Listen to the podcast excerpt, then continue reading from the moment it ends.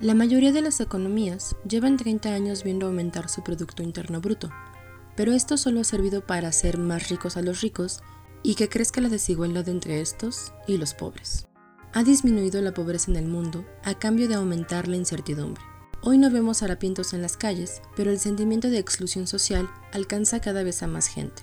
Si pierdes el trabajo, el mensaje que te lanzan es, la culpa es tuya. El antiguo proletariado ha sido sustituido por un precariado que pone rostro a la nueva generación de pobres y excluidos. Por primera vez en 100 años, los jóvenes van a ser incapaces no solo de superar, sino incluso de igualar el nivel de vida de sus padres. Sigmund Baum Esto es Nemesis. ¿Están listos?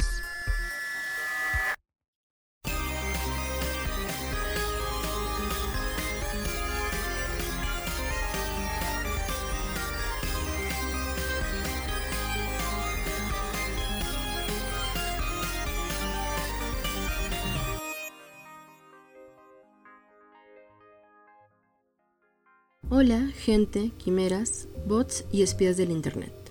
Bienvenidos a Nemesis. En este podcast de Un Solo Lado A, trataremos el tema de la economía.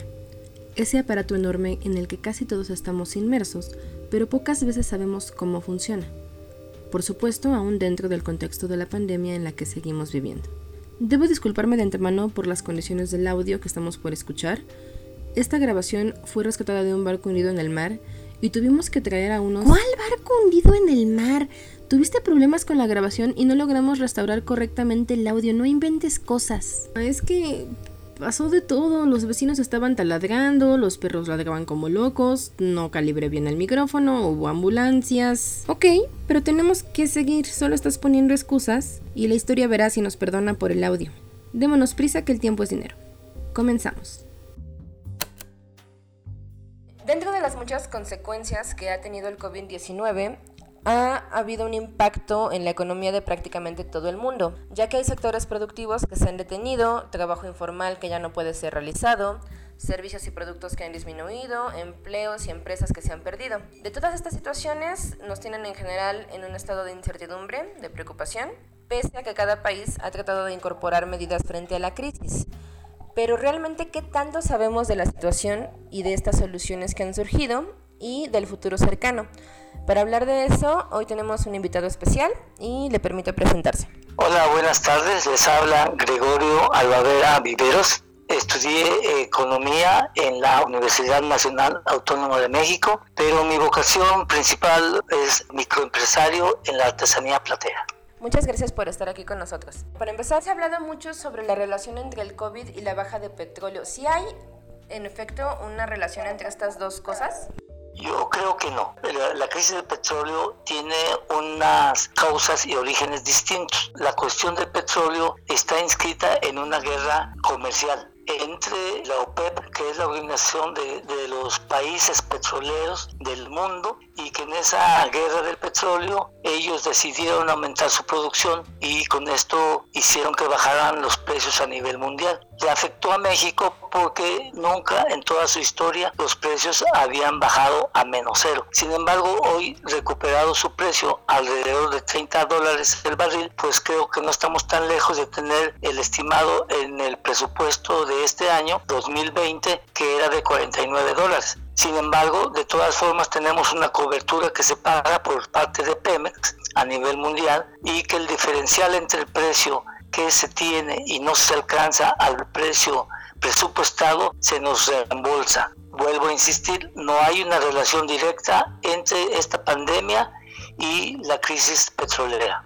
En ese caso, entonces, ¿cuáles han sido las actividades económicas que están afectando a que baje o descienda el Producto Interno Bruto?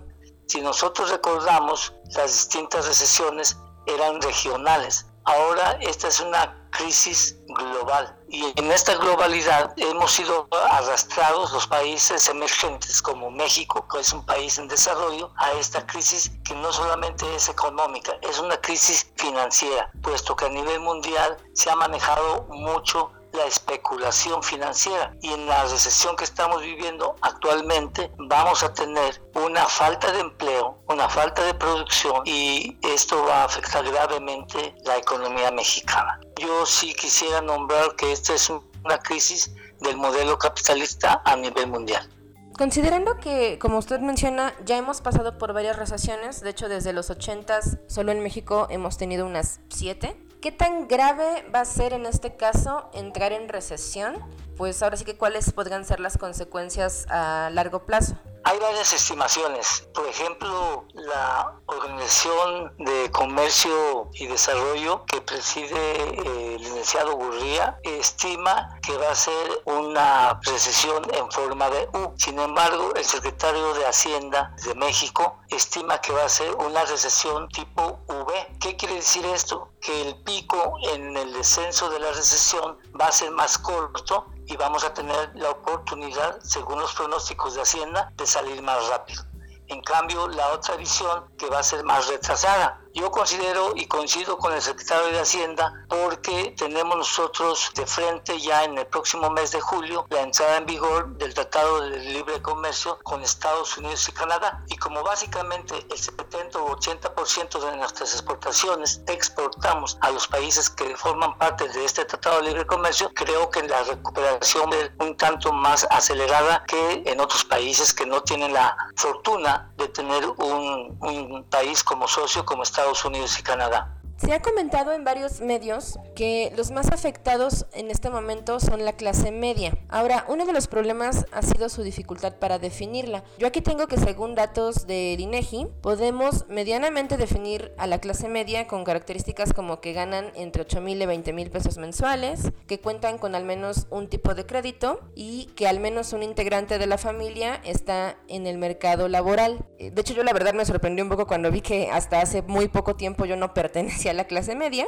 Y según la OCDE, en 2005 un 56% de la población que tenía trabajo era de la clase media, mientras que en el 2019 se estima que disminuyó un 45%. Y ahora se dice que al menos 13.3 millones de personas van a pasar de la clase media a la pobreza y que entre 40 y 60 millones de personas se van a desplazar hacia la pobreza extrema. En este caso mi duda es, ¿realmente ha sido la clase media la más afectada y por qué?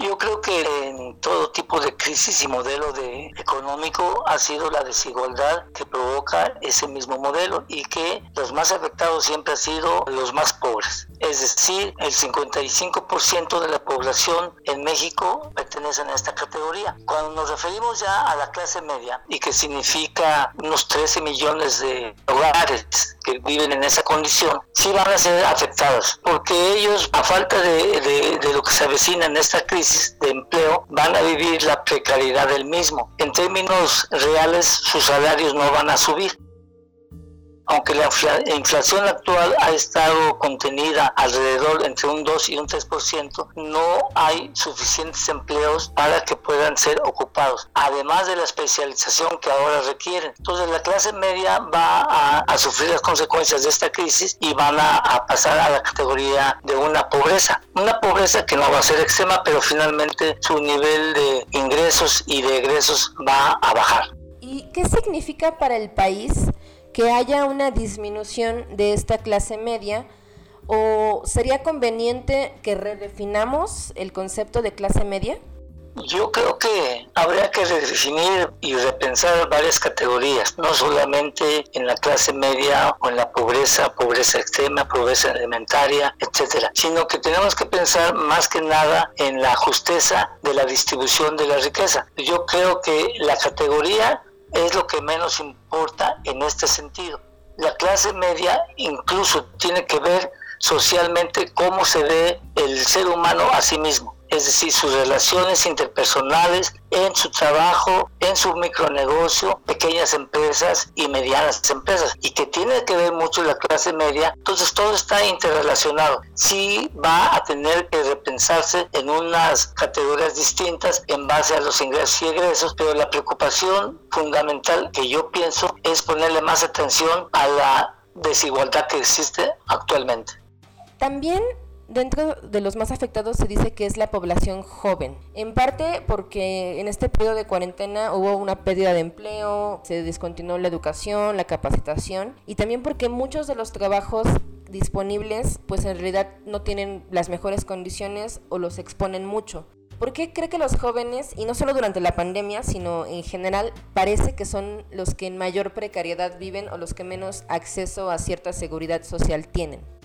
Bueno, recordemos que México es un país de jóvenes, pero tenemos que tomar en consideración que hay más de 10 millones de jóvenes rezagados, que son casi la mitad de quienes son mayores de 20 años y menores de 30. Eso genera pobreza. Son más vulnerables a la violencia cuando no tienen trabajo, a las adicciones cuando no tienen empleo y que esos empleos que son muy precarios, en caso de tenerlos, a veces tienen que emplearse de otra manera y caen en una informalidad laboral sin las prestaciones sociales que les corresponden. La juventud que es desempleada está muy alejada de tener condiciones de educación, de desarrollo y entonces entramos en una en un círculo vicioso. ¿Qué es lo que se tiene que hacer? Pues tenemos que redistribuir la riqueza. Se cree, o yo he leído un par de artículos que hablan de que este programa que implementó AMLO sobre jóvenes construyendo el futuro podría representar un salvavidas en el aspecto de brindar un poco de seguridad a los jóvenes. Mi opinión personal es que entre los fraudes que hubo por parte de algunas empresas y entre que en realidad es muy pequeña la porción que representan los que están inscritos en el programa, tal vez no sea de tanta ayuda, además no se sabe si esos empleos o capacitaciones van a servir para algo en el futuro. ¿Usted cómo lo ve?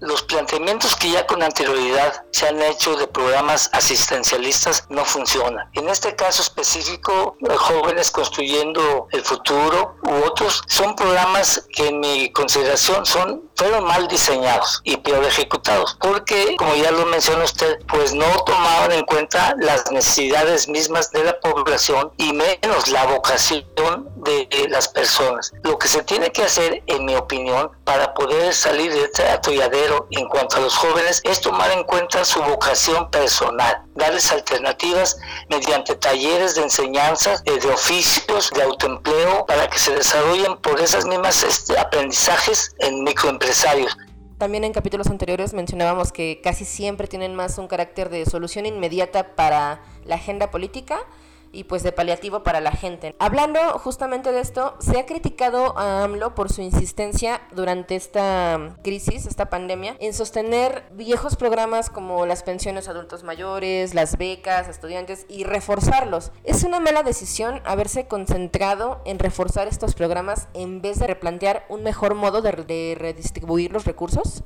Por supuesto que hay un mejor modo de redistribuir los recursos. Sin embargo, hay de programas a programas. El programa de adultos mayores sí favorece a aquellas personas que de más de 65, 68 años y que yo creo que ya no están en condiciones físicas para poder seguir laborando. Y en cuanto a los programas de las becas escolares, yo creo que también esto es aceptable porque los jóvenes carecen de oportunidades para seguir estudiando. No así otros programas porque no es un dinero bien empleado, no es productivo y quizás no está dirigido a las personas que realmente debieran estar dirigidas. Entonces los, los programas que puedan replantearse de mejor modo serían aquellos que contribuyan a la igualdad en la riqueza.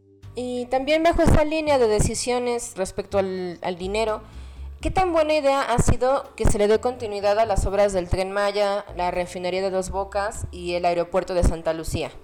En mi opinión, son obras de infraestructura de distinto carácter. La obra del Tren Maya va a beneficiar al sector terciario, que es el de comercio, servicios y turismo, y me parece que va a dar empleo a muchas personas en esa zona de la península de México. La refinería de Dos Bocas, ante la situación de la guerra de petróleos, va a dar la oportunidad de sustituir una parte de las importaciones actuales del crudo que importamos y de las mismas gasolinas que no se han refinado en el país y que ahora, si esta refinería de Dos Bocas se termina lo más pronto posible y se está pudiendo crear empleos, pero además se va a tener la oportunidad de refinar el petróleo y que nosotros tengamos la oportunidad de disminuir la importación de las gasolinas de, de Estados Unidos principalmente. Y del aeropuerto de, San de Santa Lucía me parece que podría ser junto con otra con otros aeropuertos una red aeroportaria para que aumente la capacidad de transportación tanto de nacionales como de turistas. O sea, las tres obras, en mi opinión, merecen una inversión oportuna, clara, transparente, para que no haya ningún fraude y que sobre todo dé trabajo a la mano de obra calificada de los mexicanos. Y en este caso, por ejemplo, últimamente ha habido mucha conversación sobre por qué entonces no se le está dando inversión a las energías renovables.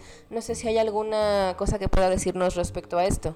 La parte de la crisis mundial es precisamente por la crisis ambiental y entonces en México deberíamos de tener esa alternativa de las energías renovables siempre y cuando todos los contratos que se vayan a hacer o se hayan hecho al respecto sean eh, encuadrados en el marco de la Constitución estén regidos por normas y leyes mexicanas para que eh, igual todo lo que sea transparente es bienvenido. En este caso, las energías renovables que se estén presentando para que no contaminen como es las energías eólicas y otras, pues son bienvenidas siempre y cuando cumplan los requisitos y no violen la constitución mexicana. También dentro de las cosas a las que se les está dando impulso en estos días es este em, el millón de microcréditos de 25 mil pesos para pequeños y, median, y microempresarios. La visión general es que no es una cantidad con la que realmente se pueda hacer mucho. Sí fue una buena decisión el apuntar estos microcréditos. Bueno, en mi opinión son insuficientes y poco eficientes puesto que 25 mil pesos es una cantidad muy baja. Pongo un ejemplo. En Estados Unidos han dado cheques no solamente a microempresarios, sino a lo que se llama ya en el mundo una renta básica o temporalmente por el desempleo. Es como si fuera a fondo perdido, es decir, no les están dando un crédito, les están dando dinero en efectivo, en cheque les llega, pero los cambian en efectivo de 1.500 dólares en promedio por persona pero no los van a pagar las personas que viven allá en Estados Unidos.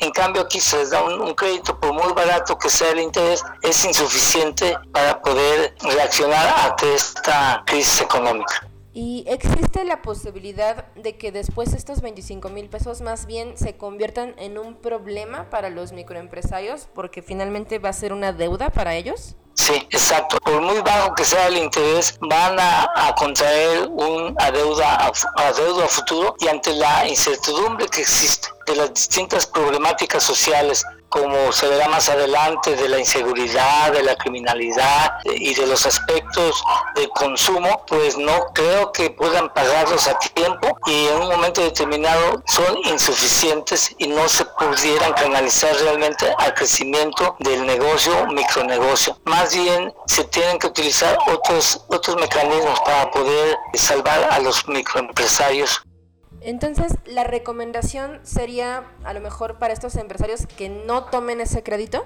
No necesariamente, solamente se han otorgado selectivamente a aquellas personas que están registrados en Hacienda y que es una obligación fiscal y que están registrados en el Seguro Social y que está bien, así debe de ser.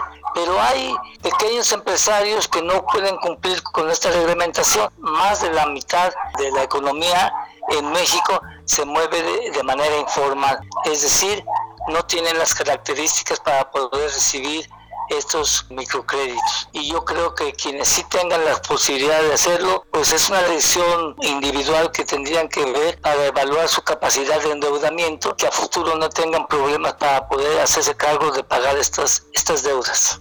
No sé si pudiese ahondar un poco en esto, en caso de que haya algo más que quiera decirnos, sobre la preocupación por el aumento de la criminalidad que vaya a causar esta crisis económica. La criminalidad, criminalidad no es nueva es algo que ha coexistido con nuestra economía, pero ahora se ha agudizado por las problemáticas sociales y la precariedad del empleo, la, juventud que está desempleada y alejada de la educación. Todo esto forma parte de un cuadro nada halagueño porque la inseguridad que prevalece en nuestro país tal parece que ha aumentado en, los índices distintos a los anteriores en tipos de delitos yo siempre he pensado que la disminución debe de hacerse atacando la impunidad. Mientras se respeten las leyes, se podrán abatir los índices de criminalidad. Lo principal que se tiene que atacar el actual gobierno es precisamente la corrupción. Cuando haya más transparencia, rendición de cuentas, vigilancia ah, en todos los sentidos, para que toda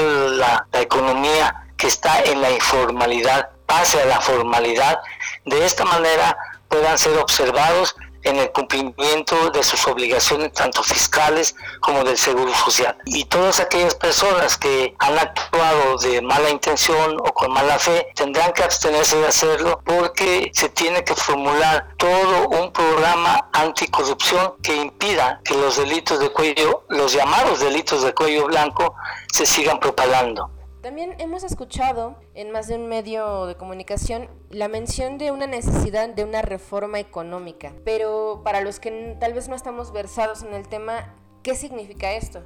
Bueno, una reforma económica eh, es muy amplia, o sea, tiene que conllevar varios aspectos. Principalmente es el aspecto de la progresividad fiscal, es decir, que todos paguemos impuestos. El que tiene menos pagará menos y el que tenga más que pague más. Principalmente es lo que yo puedo contestarle acerca de una reforma económica que no tiene que ver mucho con lo que algunos proponen de que se endeude más el país, de que se condonen impuestos, de que se dé excesión fiscal. Yo creo que entonces se tiene que cumplir con la constitución y con el presupuesto de este año 2020.